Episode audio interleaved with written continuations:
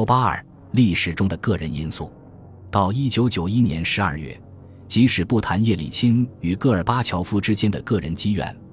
俄罗斯也有充分的理由要摧毁苏联。俄罗斯并没有继承苏联的全部遗产，由于俄罗斯基本上是由中央各部直接控制，所以俄罗斯或者利用联盟的机构，或者摧毁他们，从一开始就建立自己的机构，否则行使权力的竞争只能导致大规模的政治对抗。然而，这种考虑以及人们所提出的其他理由很难说是最终的。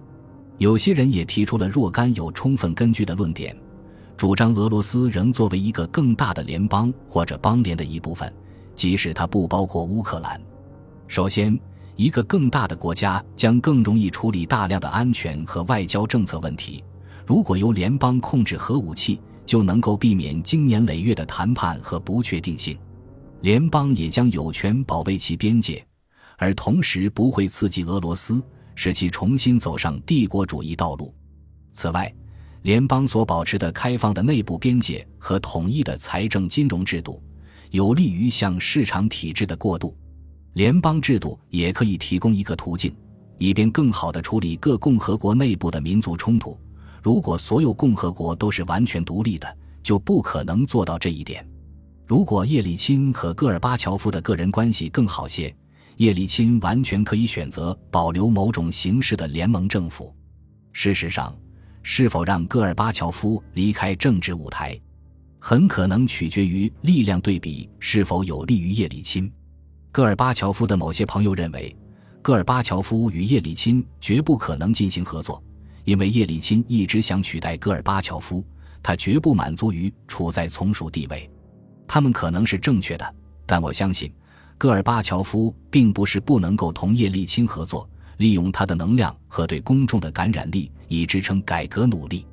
正如我在前面所指出的，在一九八七年，戈尔巴乔夫对叶利钦力图加快和扩大改革的努力反应过度，导致了相反的效果。如果戈尔巴乔夫的目标是推动共产党进行政治改革，那么。他需要领导层中有叶利钦这样热情支持改革的人，以保持对保守派的压力。然而，个人因素战胜了政治考虑。戈尔巴乔夫不希望与一位有感染力的同事分享明星的荣耀，他只有同沉默和平庸的伙伴在一起才感到舒服。这就是导致他失败的关键因素之一。他不但对叶利钦是这样，而且通常对他所挑选的所有人员都是这样。很难相信叶利钦对戈尔巴乔夫一直非常憎恨，直到一九八九年春，他在私下和在公开场合还说，他所希望的仅仅是回到戈尔巴乔夫的队伍中。他或许并不是这个意思，并从不满足于充当一个小伙伴。我们永远不会确切的了解这一点，因为他在一九八八、一九八九或一九九零年都没有得到同戈尔巴乔夫在一起工作的机会。而这种机会在当时是存在的，即使叶利钦证实他无疑在公众中很受欢迎，他有能力推销戈尔巴乔夫想推行的计划，戈尔巴乔夫仍继续就他所做的每一件事反对他，甚至仍在利用克格勃的卑鄙伎俩。不过，值得注意的是，他的确曾暂时停止批准对叶利钦有人身危险的行动。叶利钦当选为俄罗斯议会主席后，他绝不会再被漠视。每当他们俩达成协议，总是戈尔巴乔夫违约。他总是指责叶利钦玩政治游戏。叶利钦的滑稽动作和哗众取宠的嗜好无疑令人厌烦，但他从不违背主要协议。而戈尔巴乔夫在一九九零年十月有关沙塔林计划的问题上，以及一九九一年五月有关亚夫林斯基改革尝试的问题上，都违背了原来的协议。看一看公开的记载。就很容易理解，像叶利钦这样自傲的人是怎样对戈尔巴乔夫逐渐产生发自内心的憎恨的。说到那一点，人们必须承认，叶利钦常常以不负责任的要求来使关系恶化。他的观点常常前后矛盾，尽管他嘴上不承认，但他的行为，特别是一九九零年和一九九一年的行为，通常是有意尽可能向戈尔巴乔夫展现他最恶劣的一面。他知道该如何从心理上激怒戈尔巴乔夫，并善于选择时机。一九九一年二月，他要求戈尔巴乔夫循例辞职。叶利钦毫不怀疑，戈尔巴乔夫将试图利用党内强硬分子来赶走他。但这种展现在电视摄像机前的企图，正是叶利钦所需要的，为他竞选俄罗斯总统的运动注入了新的生命力。